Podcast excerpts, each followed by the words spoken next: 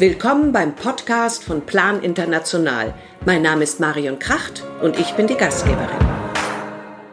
Ich freue mich, heute eine Kollegin begrüßen zu können, äh, Dana Golombek. Wir kennen uns ja schon eine ganze Weile. Du bist ähm, Schauspielerin und Sängerin. Man kennt dich aus äh, Die Camper oder von Roten Rosen oder auch bei Ladykracher warst du dabei. Und du bist äh, bei Plan aktiv. Du hast seit äh, vielen, vielen Jahren, seit 15 Jahren, glaube ich, ein Patenkind und ich freue mich, dass du da bist. Ja, hallo, ich freue mich auch hier zu sein. Ich war gerade in Peru mit Plan International. Wow, also eine äh, weite Reise, ähm, aufregend. Wie lange wart ihr unterwegs? Wir waren zehn Tage unterwegs in Lima und in der Provinz Cusco, in den Bergen, in den Anden. Toll. Was äh, Aufregendes hast du gegessen, peruanisches? ich habe kein Meerschweinchen ah, gegessen. darauf wollte ich hinaus. Immer wenn es darum ging, dass doch das Meerschweinchen auf dem Teller lag, war ich auf einmal ganz strenge Vegetarierin. Das äh, habe ich dann nicht übers Herz gebracht. Nein, aber ich habe ganz viel Mais gegessen. Ich habe ganz viel Kartoffeln gegessen. In Peru gibt es über 300 verschiedene Kartoffelsorten. Und Peru, hm, Peru hat äh, ein ganz breites Potpourri an Küche, also hauptsächlich in Lima und auch in Cusco, auf dem Land natürlich nicht, aber weil es auch so viele, ähm, ja, weil das einfach auch ein Einwandererland ist, ne? Ah. So, deshalb ist es wirklich, also es gibt ganz äh, sehr gute japanische Küche auch da. Das hätte ich auch nie vermutet. Und äh, ja, auch die Nachbarländer, ne? also kolumbianische Küche gibt's und dann ähm, aus Venezuela kommen halt, was natürlich eher eine traurige Geschichte ist, aber da kommen eben jetzt auch sehr viele Menschen nach Peru und in dieser Hinsicht wird das Land dann eben wirklich bereichert, auch kulinarisch. Und äh, rohen Fisch gibt's ja auch, Ceviche. Ja, ne? ja, äh, Ceviche, genau, das gibt's auch. Das habe ich nicht gegessen, weil das ist eigentlich zur Hälfte Fisch und zur Hälfte Zwiebel. Und da ich keine Zwiebeln esse oh. und schon gar nicht roh, habe ich mich immer daran erfreut, dass die anderen sich gefreut haben, dass es so gut schmeckt. Ich habe mich dann an den anderen Dingen ähm, ja gelabt, aber das äh, genau, das ist, ein, ist wirklich ein Nationalgericht. Und es gibt auch Restaurants, wo man unbedingt das Essen muss.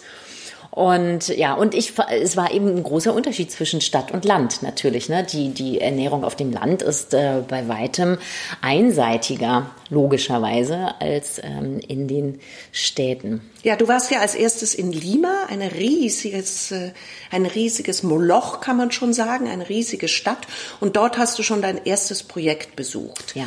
Vielleicht erzählst du uns was darüber, denn äh, ich glaube, diese Safer City Programm, ich habe das in anderen Ländern auch schon erlebt, das ist ja hochinteressant. Das ist ganz spannend und äh, während wir in äh, Peru waren, in Lima und äh, dieses Safer City Projekt besucht haben an einem Tag, an dem Tag startete das tatsächlich auch in Deutschland. Und ah. zwar erstmal modellmäßig in vier Städten, in Hamburg, Berlin, Köln und München.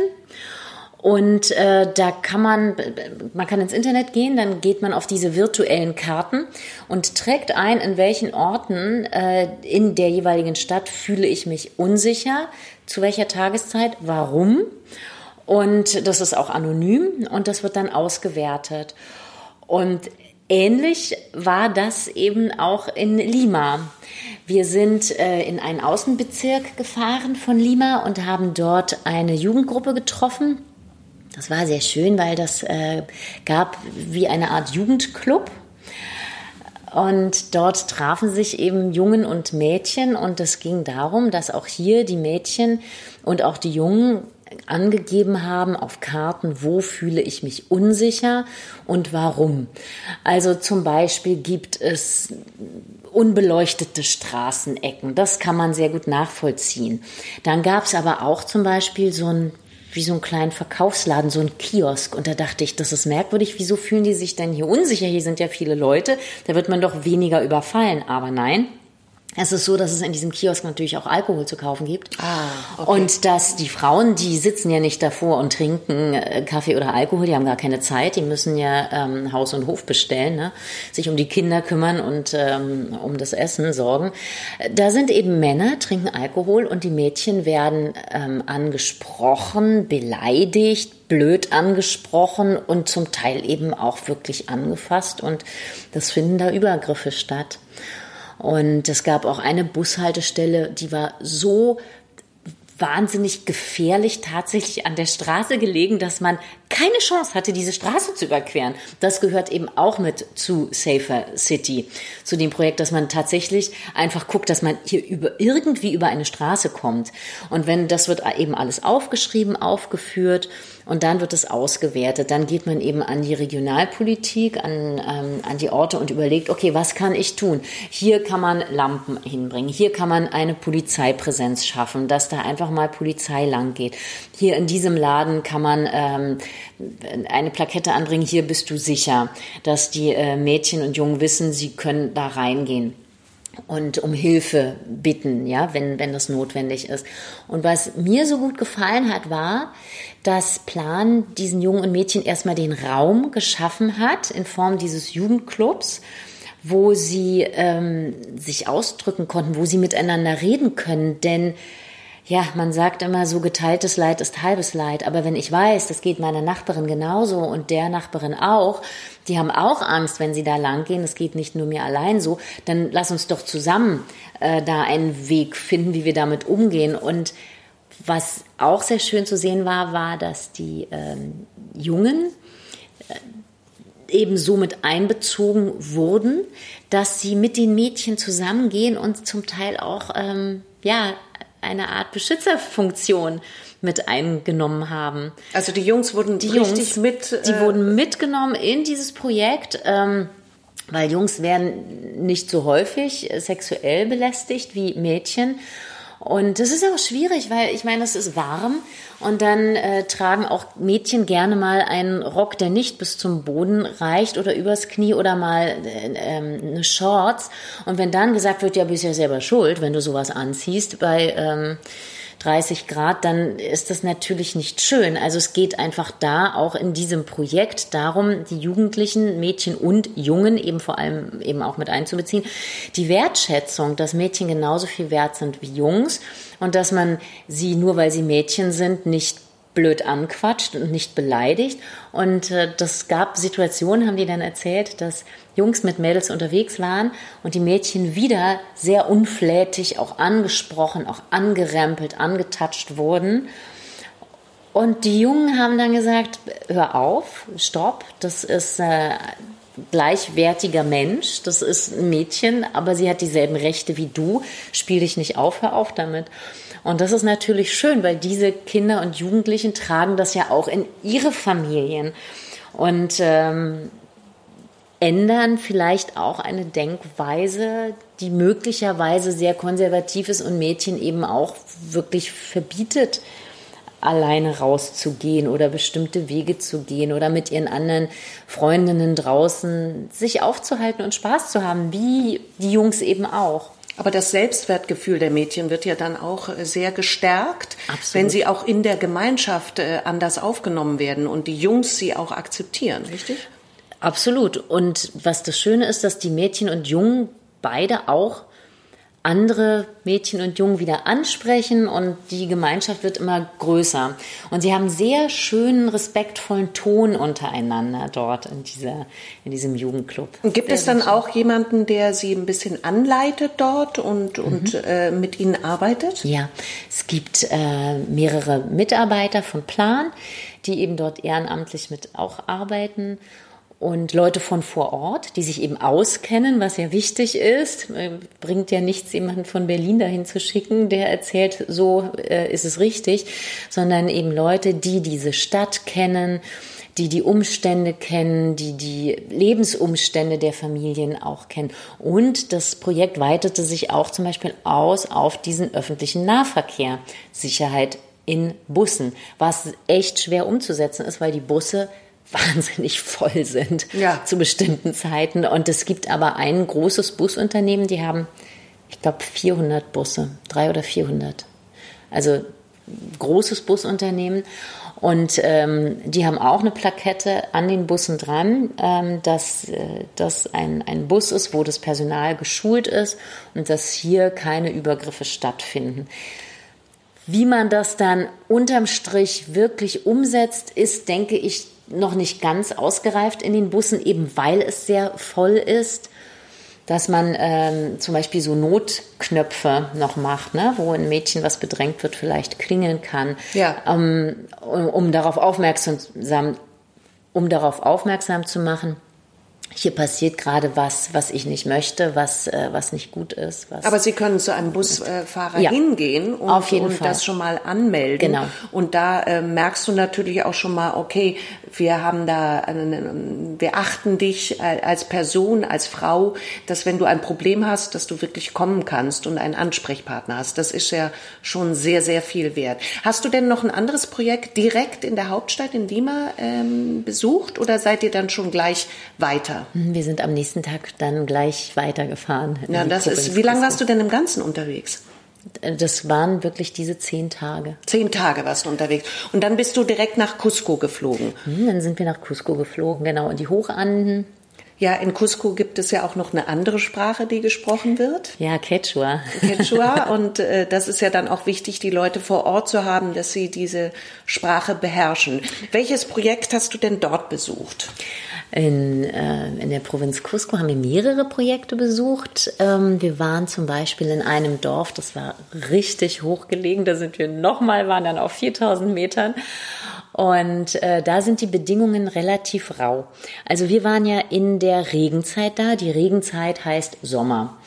Ähm, da ist alles wirklich grün und sieht sehr fruchtbar aus. Das äh, ist aber nicht das ganze Jahr so. Ja. Und auch in dieser Zeit ist es so, dass es abends gerade da oben in den Bergen schon bis auf fünf Grad runtergeht.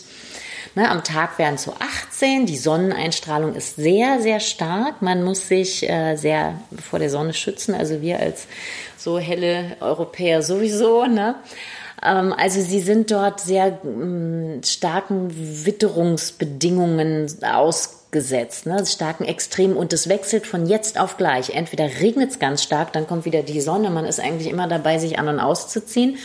Ähm, die Menschen, die in diesen Dörfern wohnen, hoch in den Bergen, die haben auch immer Hüte auf. Und ich dachte irgendwann, das ist super, weil die helfen gegen Regen und die helfen auch gegen die Sonne. Das ist perfekt, genau. ja, weil die alle diese breiten Krempen hatten. Ne? Die hatten ja nicht so ein Problem mit der Höhe, aber für euch war das sicherlich ein Problem. Hast du mal Sauerstoff, äh, ähm, ein Sauerstoffgerät bekommen?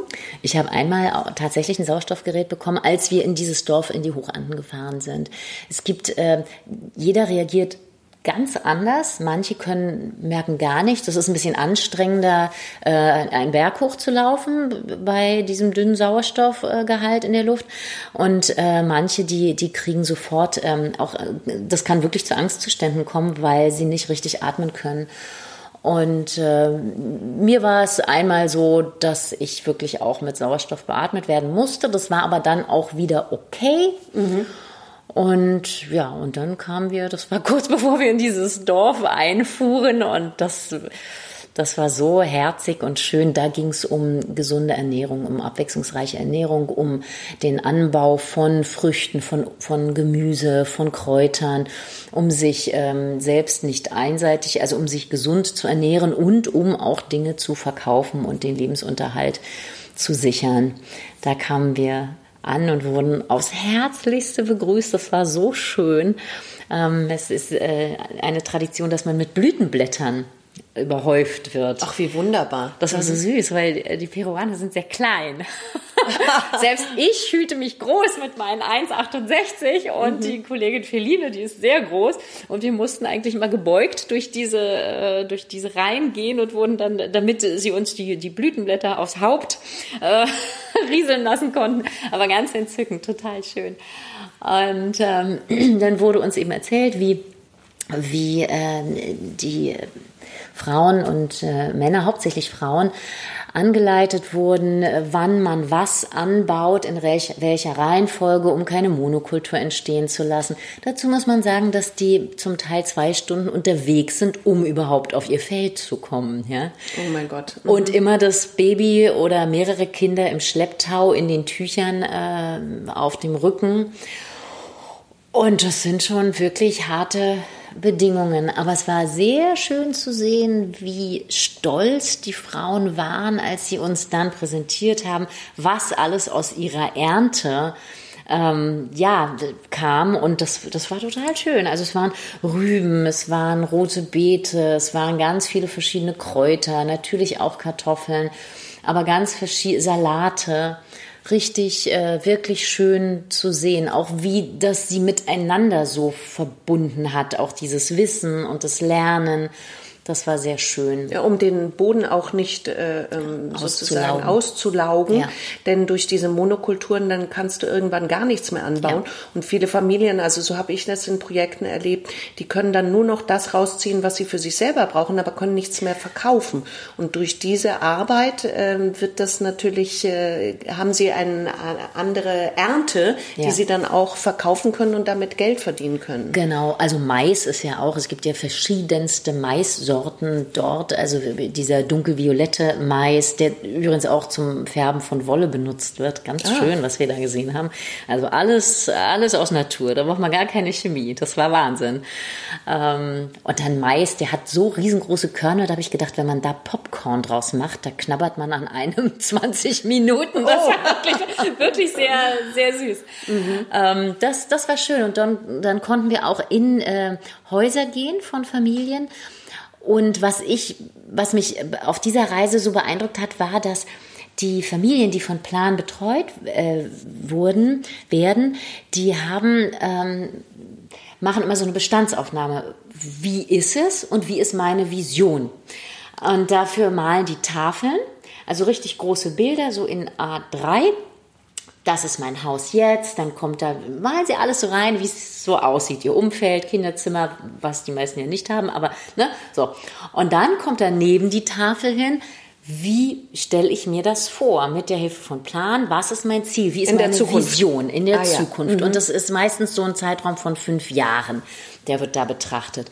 Bei den meisten war es so, dass äh, sie das Haus vergrößern, dass sie ein Badezimmer haben, dass ah. das komfortabler wird. Und ähm, viele haben auch noch als Wunsch ein Fahrzeug ob das jetzt so ein Motor-Dreirad ist oder ein Auto, um die Sachen eben besser zum Markt bringen zu können.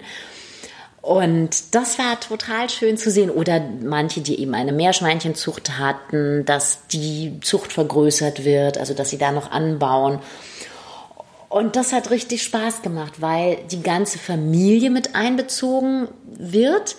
Wir waren in dieser Küche der einen Familie und da war dann auch auf dem Tisch, hatte jeder wie so ein kleines Platzdeckchen, das war aufgeklebt mit dem Namen Aha. des Familienmitgliedes. Okay. Und dann standen auch ähm, an die Wand waren äh, gemalt von den Kindern die einzelnen äh, Früchte oder Gemüsesorten. Dann stand drunter, wie das heißt und wann es geerntet wird und was für Vitamine drin sind, wofür und sie das, das ist brauchen. ja auch wichtig, dass man das weiß. Ganz genau. toll. Mhm. Und dann haben sie auch gesagt, ja hier lag immer unser Müll, war natürlich auch Ungeziefer da. Jetzt haben wir hier zwei Mülleimer, wir trennen auch den Müll. Sehr gut. Und es wird, ja, es wird alles viel äh, sauberer und, und wir beginnen jetzt immer das Kochen mit dem Waschen der Hände. Also ja, das sind so simple Dinge. So ganz aber, simple Dinge, an die man gar nicht denkt, weil sie so selbstverständlich mhm. sind. Aber es, das fließend Wasser ist da auch nicht selbstverständlich. Und daher sind auch solche Sachen wie ein reines Händewaschen vor dem Zubereiten der Mahlzeit gar nicht so selbstverständlich gewesen. Ja. Sind denn die Kinder äh, in der Schule, hast du das äh, mitbekommen? Mhm. Die Kollegin Feline hat dort auch ihr Patenkind im ah, Nachbardorf. Schön. Und, ich äh, übrigens auch. Ich habe dort auch mein Auch dort? Ja, ich war aber noch nicht dort, aber oh, ich werde schön. es auf jeden Fall besuchen irgendwann. Mhm. Ja, also dort, genau, das ist äh, eben dieses Plangebiet, wo Patenkinder sind, die dann eben die Möglichkeit haben, zur Schule zu gehen und gleichzeitig die Gemeinden unterstützt werden. Damit die, ich meine, viele Kinder, wenn sie älter sind, helfen ja auch auf dem Feld. Und um diesen Ausfall, der muss ja dann auch irgendwo aufgefangen werden. Ne? Gleichzeitig wissen die Familien, wie wichtig das ist, dass die Kinder zur Schule gehen und eben ähm, ja Bildung bekommen. Aber das ist nicht lange her, da ja. war es auch noch anders. Ja. Und manchen Familien ist es leider immer noch so, ja. dass Kinder keine Rechte haben, obwohl sie Rechte haben, natürlich. Obwohl sie genau natürlich die Rechte haben. Und da wird dann eben, man kennt kein anderes Mittel, als dann eben wirklich ähm, ja, eine Form von Gewalt anzuwenden. Ne? Und wenn das die Eltern selbst erfahren haben, dann wird das so weitergegeben, wenn man nicht mal darüber spricht, dass das auch durchaus anders möglich ist, dass man auch mit Lob, dass man mit ähm, einem Miteinander, durch, durch Reden, durch Erklären, durch Wissen viel mehr erreichen kann, als durch ähm, Strenge, durch eine Abgrenzung so. Ich meine, für Mädchen ist es ja auch oft ein Problem mit, äh, dass sie früh verheiratet werden oder früh eine Schwangerschaft haben, sehr jung. Wie ist das denn? Hast du diesbezüglich dort irgendetwas erlebt? Ja, das war, das war ein ganz schönes Projekt. Das ähm, hat mich persönlich sehr angesprochen. Da ging es um Teenage Pregnancy. Mhm. Da haben wir eine Schule besucht, auch im Hochland. Mich hat das besonders berührt, weil die Jugendlichen alle so im selben Alter waren wie meine Tochter. Ah. Und ich mich hier damit natürlich auch auseinandersetze. Okay, in welchem Alter waren die ungefähr? 14. 14, ja. Okay. Also zwischen 13 und 15, 13, ja. 15, 16. Und das war ein richtig schönes Projekt. Die Kinder haben momentan Ferien da und trotzdem sind alle zusammengekommen mit auch den äh, zwei Mitarbeitern von Plan, die hauptsächlich für dieses Projekt stehen. Und das war ein viel zu kurzer, schöner Nachmittag, weil die hatten so viele schöne Dinge vorbereitet. Und ich dachte, na ja, es ist ja auch ein Thema, was äh, ja Frühschwangerschaft, was ja auch vielleicht nicht so angenehm ist und äh, dann werden die Horrorszenarien ausgemalt, was ja auch natürlich ist. Also natürlich können Mädchen, die früh schwanger werden, werden meistens die Schule abbrechen. Oft werden sie auch, müssen sie die Kinder alleine großziehen, weil sich die Väter dann nicht dazu bekennen und, und, und. Und das ist natürlich Teil dieses ganzen Projektes, auch diese Aufklärung. Aber was mich hier so angesprochen hat, war, dass die von Grund auf erstmal an der Selbstwertschätzung gearbeitet haben. Das ist gut, ja. Und das fand ich so großartig und dachte, ich, ich habe auch gesagt, ich wünschte, ihr würdet das mal in der Klasse meiner Tochter machen. Ich glaube, das können ganz viele Jugendliche ja auch gebrauchen. Hier genauso gebrauchen. Ganz genauso ja. gebrauchen, um einfach zu sagen, ich bin, wie ich bin, vollkommen in Ordnung. Ob ich groß, klein, dick, dünn, hell, dunkel, wie auch immer bin, das ist vollkommen in Ordnung. Ich bin richtig so. Und wenn mir jemand irgendwas anderes erzählen will, dann hat er nicht recht. Dann stimmt das nicht, weil ich bin gut so, wie ich bin. Und ich wertschätze dich und ich wertschätze mich aber ganz genauso. Und ich lasse mich nicht auf etwas ein, wofür ich nicht bereit bin. Und äh, sie haben Spiele mit, haben uns ein kleines Theaterstück vorgeführt. Wie schön. Das, das war so schön, dass äh, da ging es um ein Pärchen und er, die gehen spazieren. Er sagt, du, ich gehe mal da schnell was einkaufen, warte du hier. Sie wartet, kommt ein äh, Klassenkamerad von ihr vorbei, sie unterhält sich mit ihm, dann kommt ihr Freund aus dem Laden und regt sich total auf, warum sie sich mit diesem anderen Jungen unterhält. Sie ist doch wohl seine Freundin. Und dann ging es eben um diese Frage, was mache ich, wenn mein Freund sagt, ich verbiete dir, mit dem dich noch zu unterhalten? Mhm. Und der mhm. wollte ja was von dir, ihr auch so etwas zu unterstellen. Oder wenn er ihr ihren alten Freundeskreis verbietet. Und dann, das war ganz schön. Dann sagten die so, naja, das kann ja dann wohl keine wirkliche Liebe sein. Ach schön. Oder keine wirkliche Freundschaft, weil das muss schon auf Augenhöhe stattfinden. Und wenn ich ihn und seine Bedürfnisse respektiere, dann soll er das doch bitte mit meinen auch machen. Ja. Und sie hatten dann vorbereitet für uns so eine Ampel und Tafeln, auf denen standen verschiedene Dinge drauf. Zum Beispiel, mein Freund behandelt mich ähm, äh, liebevoll und respektvoll oder mein Freund möchte das Pass, mein Passwort von Facebook wissen oh. oder mein Freund verbietet mir eben mit alten Freundinnen weiter Kontakt zu haben. Und dann sollten wir das unter die Ampel legen, entweder unter grün oder gelb das, was so viel bedeutet, kann man drüber diskutieren. Okay. Und eben rot, was heißt no go. Und das war total schön, weil manchmal unterschied sich das. Also bei rot und, ähm, und grün eigentlich nicht, aber bei gelb, wir haben so gesagt, Facebook-Passwort oder Passwort überhaupt von irgendwelchen privaten Dingen no go. Und da haben dann die Mädels und Jungs gesagt, na ja, man kann ja da mal drüber diskutieren. Das war oh, ganz niedlich. Okay. Ähm, und dann hat eine Planmitarbeiterin, die selbst auch mal Patenkind war, äh, Helen, die hat dann zwei Karten, zwei Tafeln genommen, die unter Rot lagen. Da war eine, das weiß ich noch, mein Freund bedrängt mich sexuell. Und noch eine andere, das weiß ich nicht mehr genau, was drauf stand, und hat die den Mädchen aus diesem Kreis gegeben und hat gesagt, was, pass was tust du, wenn dir das passiert? Wie reagierst du? Das ist ja genau der Punkt. Du musst oh, genau. auch lernen, ja. damit umzugehen. Genau. Ja. Und da hatten die sofort eine Antwort parat und sie sagt, ja, wenn mir das passiert, dann würde ich ihm versuchen zu erklären, pass auf, ich bin noch nicht so weit. Ich möchte vorbereitet sein dafür und äh, bitte gib mir noch die Zeit, die ich brauche. Und dann ähm, und wenn er darauf nicht eingeht, dann sagt sie, muss ich mich von ihm verabschieden, weil ich bin mir selbst so viel wert, dass ich sage, ich habe viel vor in meinem Leben. Ich möchte meine Schule machen, ich möchte einen Beruf ergreifen oder studieren, je nachdem. Ähm, und deswegen lasse ich mich darauf nicht ein.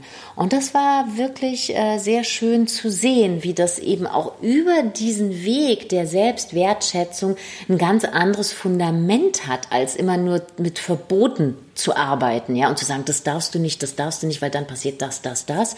Und hier geht's wirklich so von einer ganz gesunden Basis her. Das fand ich ganz schön. Dazu kommt ja auch, dass natürlich die Kinder haben dort auch ein Telefon, die haben auch Internet, ne? Die haben auch YouTube und können sich Sachen angucken. Die wissen schon, wie man schwanger wird. Die wissen auch, wie man verhütet. Aber es ist so, dass äh, es ist ein katholisches Land und die, ähm, also wenn man überhaupt in einer Stadt wohnt, wo es Möglichkeiten gibt, Verhütungsmittel zu bekommen, bekommen oft äh, Unverheiratete gar keine Verhütungsmittel. Ach, okay. Das heißt, man muss also wirklich auch mit seinen Eltern äh, das kommunizieren. Das ist schon mal sehr schwierig. Und das ist schon ja. mal sehr schwierig. Das ja. ist ja auch hier nicht ganz einfach, glaube ich, für Jugendliche mit den Eltern. Also wenn ich mich da so erinnere, das ist ja immer ein sehr heikles Thema.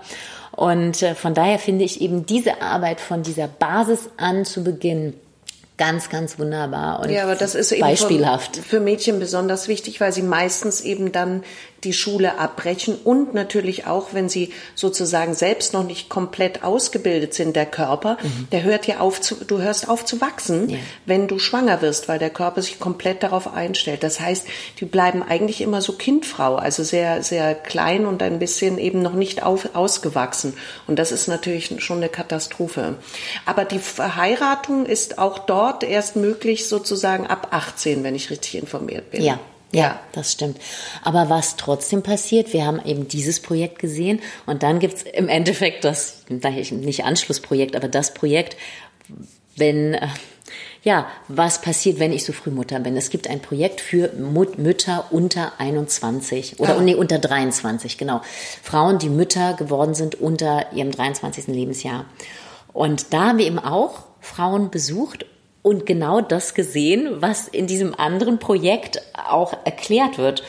Was passiert? Schule abgebrochen, ja. mit äh, 22 Jahren zwei Kinder schon zu haben. Mhm. Der eine sechs, der andere vier. Der Mann hat sich nicht zu den Kindern bekannt, ist weg. So ist die Frau allein. Was passiert? Was passiert ist in diesem Fall, ist, dass Plan kam und ähm, einen Businessplan zusammen entwickelt hat. Ja, die müssen ja dann irgendwie ja, Geld verdienen, denn Geld meistens verdienen. bekommen sie von den Vätern Eben. oder dem Vater ja kein Nichts. Geld. Genau. Und da ist es schon mal schwierig, wenn du keine ja. Ausbildung hast, was machst du? Ja. Also da bietet Plan auch eine äh, da Möglichkeit. Die, genau, da kommt dieses sogenannte Mikrobusiness ja. ins Spiel.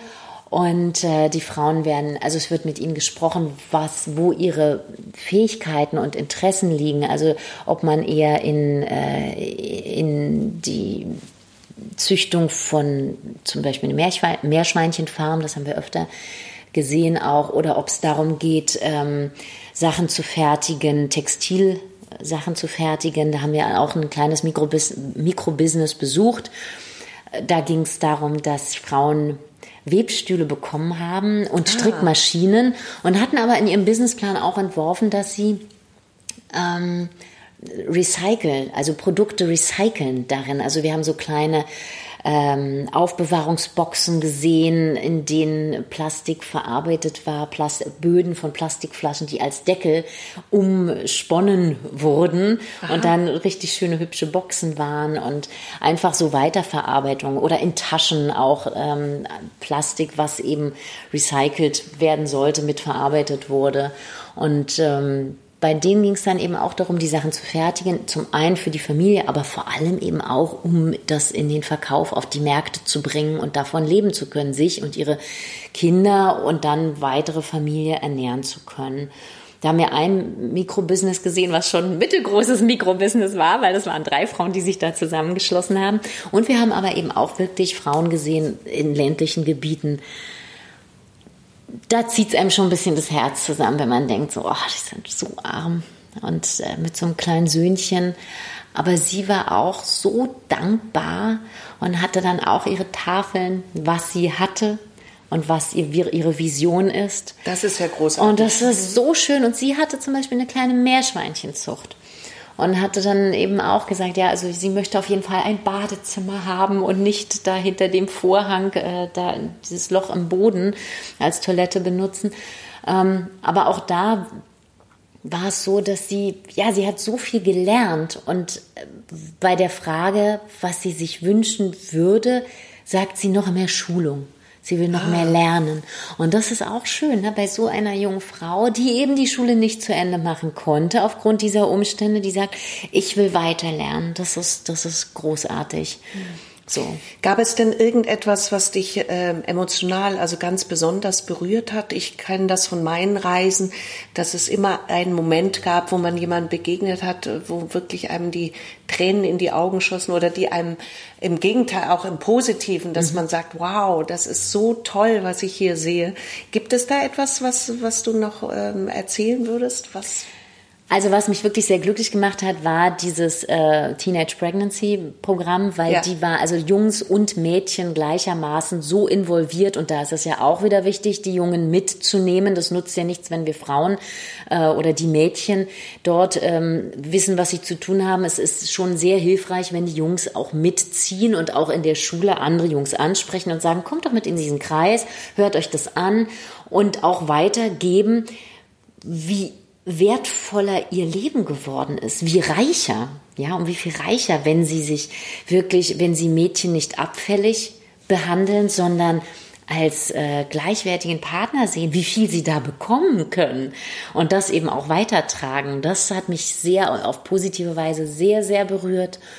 Und das, was mir wirklich die Tränen in die Augen getrieben hat, war diese junge Frau, die, ach, dann war noch eine junge Frau mit zwei Kindern, die Hühner die so eine kleine Hühnerfarm hatte. Und da habe ich auch, und das regnete so stark, als wir da hinkamen. Und dann stand sie da mit ihren zwei Kinderchen. Und wir haben Stifte und auch Ballons mitgebracht. Und die hatten einen so einen Ballon und freuten sich, als wäre Weihnachten, Geburtstag zusammen über diesen Luftballon. Und die Mutter erzählte eben dann über ihr Mikrobusiness ganz klein, ganz bescheiden. Aber diese paar Hühner, diese Strahlelampen, ne, wegen Wärme, weil ah. es ist ja ah. kalt auch da. Ja. Und die Futterboxen, das sind so spezielle Vorrichtungen, die sie eben bekommen hat. Der Stall wurde eben auch so gebaut, dass er vor wilden Tieren äh, die, die, das Federvieh schützt. Ne? Ja.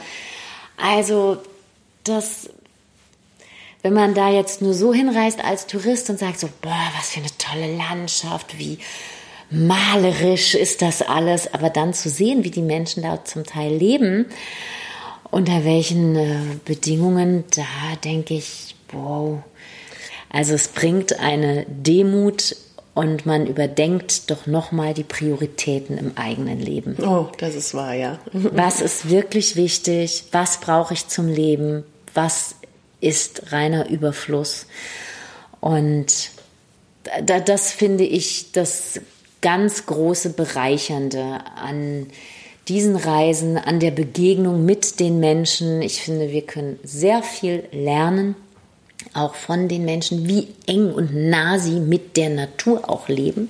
Gerade da am Hochland in den Anden, wie sie mit den Jahreszeiten leben und durch die Unterstützung von Plan das auch noch viel effektiver nutzen können, um eben auch dann davon leben zu können, sei es jetzt in diesem landwirtschaftlichen, wenn man den landwirtschaftlichen Aspekt betrachtet.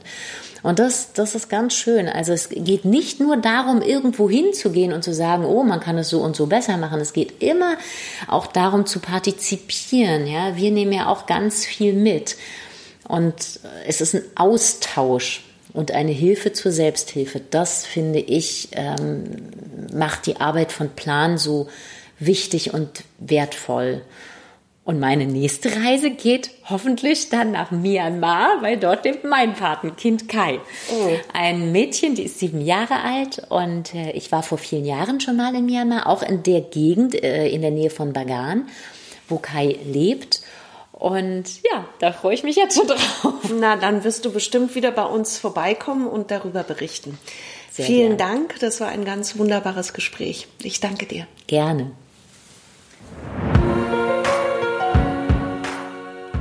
Vielen Dank fürs Zuhören. Falls ihr Fragen oder Anregungen habt, schickt uns eine Nachricht an podcast.plan.de, gerne auch als Sprachnachricht. Tschüss.